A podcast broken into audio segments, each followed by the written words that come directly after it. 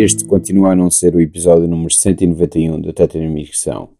É pela segunda semana seguida um episódio bónus não numerado, o terceiro que eu faço.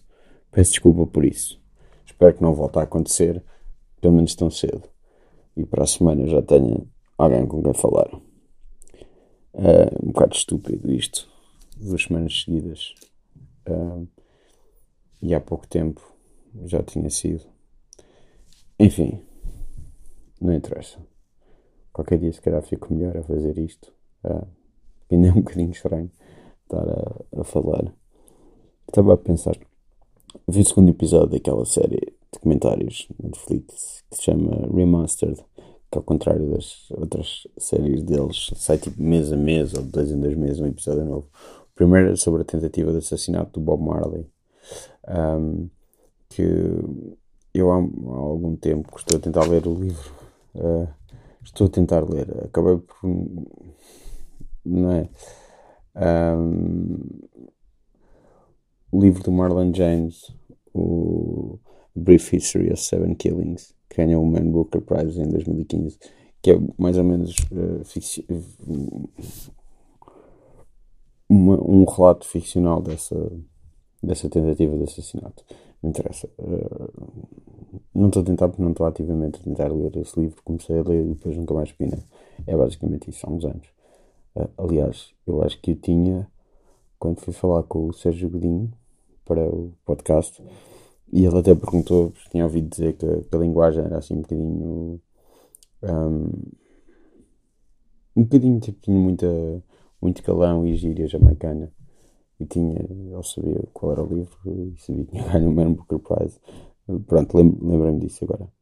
O segundo é sobre o Johnny Cash e o, e o Nixon, quando o Johnny Cash foi convidado para ir à Casa Branca e começou a falar do Vietnã e não foi muito fixe para o Nixon. É...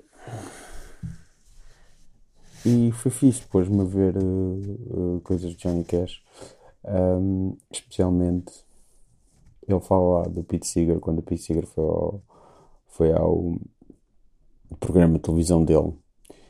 E então fui ao YouTube e procurei o, o Johnny e a John Carter Cash no Rainbow Quest, que era o programa que o Pete Seeger tinha nos anos 80.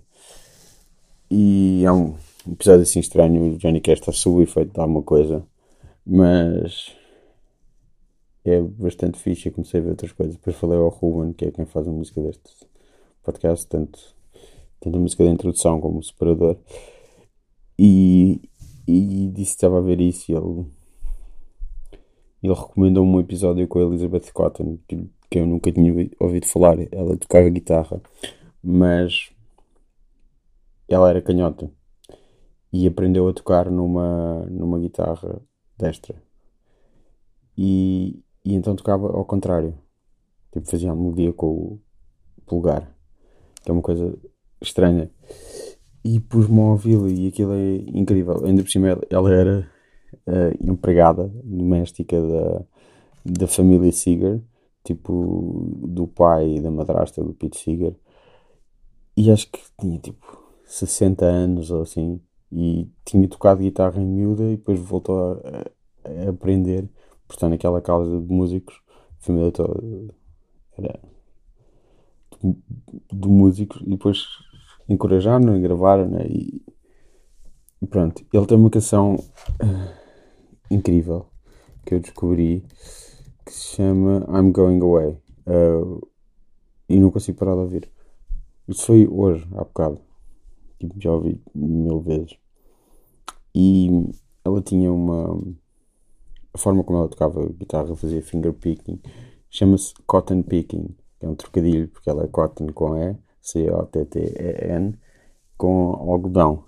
Que se calhar talvez seja ligeiramente racista, mas pronto. Já foi há muitos anos e agora já não há racismo. Não, na altura não havia racismo e agora nunca sei. Quando se fala a gozar, não sei qual é a maneira que se diz. Um, e gostava de ver um, um remaster sobre ela, um documentário sobre ela. Se calhar existe, ainda não fui procurar, descobri há bocado. Eu estava-me a lembrar que quando comecei a fazer este episódio, eu acho que foi logo no primeiro que isso aconteceu. Tinha falado do Widows, do Steve McQueen, escrito pela Gillian Flynn, eh, que é um. Eu gostava de ver a série original, porque aquilo baseado numa série da ITV, ITV do, do início dos anos 80, uma série inglesa. E quis falar só porque eu lembro-me de uma coisa que é eu desde miúdo não gosto do Liam Neeson. Uma vez fui com a escola, eu já devo ter contado isto uma vez, ver a lista de Schindler à videoteca de Lisboa, no Calvário. Estavam a passar em VHS. Já havia DVD, DVD já era uma coisa imposta que existia. E passaram aquilo em VHS.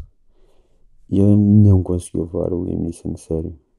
E no fim, em que ele diz: Eu podia ter feito muito mais. Não, não dá. Eu houve momentos em que quase me estava a rir por causa dele, não por mais nada. Não. E depois começou aquela fase Taken e etc. De filme de ação de homem mais velho. Eu passei a gostar dele. Portanto, ele serve para isso, Old Man Action Movies e para lutar com, com lobos, como no The Grey. Ele não serve para muito mais, na verdade. E então no Widows há cenas em que ele está a tentar ser sério e está a contracenar com a Viola Davis e é tipo uma tarefa gigante. Sinto que o Liam Neeson é dos piores atores do mundo e a Viola Davis das melhores atrizes do mundo. E é um contraste gigante. Fiquei com bastante pena dele. Não sei. Ele aparece no Love Actually. Um filme do qual eu não gosto nada. Sendo. Até eu tenho alguma simpatia pelo Richard Curtis e outras comédias românticas dele. Um, tenho zero simpatia pelo Love Actually, acho horrível. E uma coisa ótima do Liam Neeson, que foi dois anos seguidos ao Daily Show falar da mesma coisa, da mesma maneira. O, o Grantland que existia na altura, o site do. Ai, como é que ele se chama? Como é que eu não me estou a lembrar do nome dele? Bill Simmons, que já sou desporto, claro. E que agora tem o The Ringer. O Grantland fez uma. Uma. Uma. Uma coisa sobre, sobre isso, um, um texto sobre isso. Uh, e comparava as duas coisas. Era ele a falar sobre. Um, isto ainda é nos tempos, no tempo de John Stewart. Um, ele a falar sobre os, os tipos que que guiam as carruagens com cavalos no Central Park. E eram. Já não me lembro, é, tem bastante piada, barra. É completamente bizarro. Ele falar exatamente a mesma coisa, exatamente da mesma maneira. Ele que não é um ator muito fixe. Não consigo, não consigo mesmo vou sério. E foi isso que mais me impressionou no, no Idols. E sim ter um momento de leveza que, não, que eu nunca tinha visto no Steve McQueen. E piada, apesar de ser sempre muito tenso, obviamente, como ele. E impressionou-me também a maneira como a personagem do, do Colin Farrell uh, impressionou-me. Fez sentido ver aquilo representado assim num filme. Diz as coisas todas certas. Para, em termos de, ai, vamos empoderar mulheres, mulheres negras, negócios, ajudar, etc. Discurso público, todo certo. E depois um discurso privado completamente racista e abertamente má onda para com, para com quase tudo.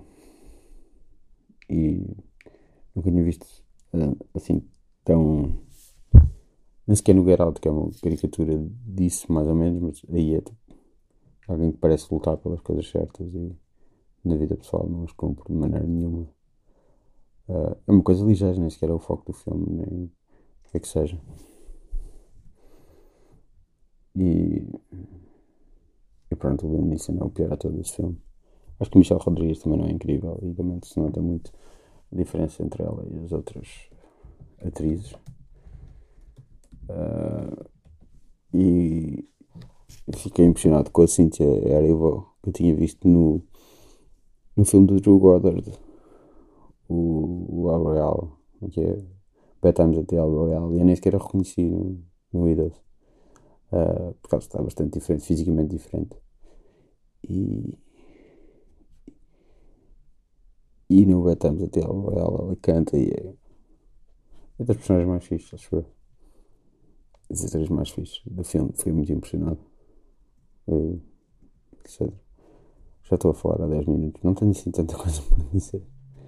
E é estúpido estar a dizer isto. E é estúpido fazer outra vez a contextualização de que isto foi o Sérgio Duarte, do jovem conservador da direita, que uh, a falar no podcast estava a queixar-se de podcast em que é só uma pessoa a falar, etc, etc, etc, etc. Uh, desta vez já. Desta vez, da última vez, já tive mais pessoas a falarem, a virem dizer uh, de palavra-chave que eu disse para provar que tinham ouvido até ao fim. A palavra-chave, expressão, que seja. Provar que tinham ouvido até ao fim para eu dar uma recompensa. Uh, e eu acho que o que eu vou dizer é. Desta vez é cotton picking. Uh, da maneira como escreve Elizabeth Cotton. Uh, outro. Mas não sei se é o fim, porque eu estava a pensar numa coisa. Eu. Uh, há uns anos li um livro que se chama Faking It. que é sobre a procura de, de autenticidade, especialmente na, na, música popular, não é? Especialmente na música popular, é só sobre. Pois isto já foi há muitos anos e tem uma introdução sobre o, o Led Belly, músico blues. Como parte do mito do Led Belly foi todo inventado e o repertório dele e uh, que era tudo marketing, o repertório dele, o público uh, que ele se dirigia, era tipo, feito. Uh, e, e, era visto por muita gente, por muita gente como pináculo da autenticidade. Uh, que é o Kurt Cobain, que fez uma versão dele no Unplugged Nirvana. Uh, e era tipo, almejava ser tão autêntico como ele, tão verdadeiro. E uma coisa que não era nada verdadeira. E, e estar a ver esses programas do Pete Seeger e etc. Estava a pensar um bocado nisso também. Há muito daquilo que é, que é manufaturado para parecer autêntico e e, e comecei a pensar nessa altura, eu acho que isto. Fazer isso com o computador à frente e ouvir-se é um bocado estranho. Sim, eu acho que sim, exatamente. Ser no mesmo ano que um, que um livro de 33 um terço, aquela série de livros sobre, sobre discos, sobre, uh, que era sobre Let's Talk About Love, da Celine Dion o subtítulo é Journey to the End of Taste, do, do um canadiano que é o Carl Wilson, que é sobre o que é o gosto e o que é o bom gosto. E, e esses dois livros expandiram-me bastante a mente. Da mesma forma em que eu penso nisso muitas vezes, mas a ideia de o que é que é autêntico, se é. Se sei lá. Aqui por acaso está, estou a ver que o livro que saiu antes nessa coleção de 33 e um terço é sobre o Pink Moon do Nick Drake que é, mais autêntico? É o Nick Drake que, que, se, que, que se matou ou se, se, terá matado, talvez, não foi o que acabou por acontecer, assim. Ou a Celine Dion, tipo, o artista torturado que sofria mesmo pela sua arte, ou cantora que põe muita emoção na coisa, mas são outras pessoas que escrevem as canções e tal. E sempre. Se calhar já sempre tinha pensado nisso, ou já começava a pensar nisso, e esses dois livros fizeram muito por eu pensar melhor nisso. Pensar, pensar, pensar. Depois começo a repetir palavras. Eu não estou, eu não estou habituado a falar. Pronto, mas é isso, cotton picking, e eu darei uma recompensa que eu não sei qual será. Pronto, e espero que para a semana já tenha outra pessoa com quem falar e não esteja nisto outra vez. Peço desculpa. Muito obrigado.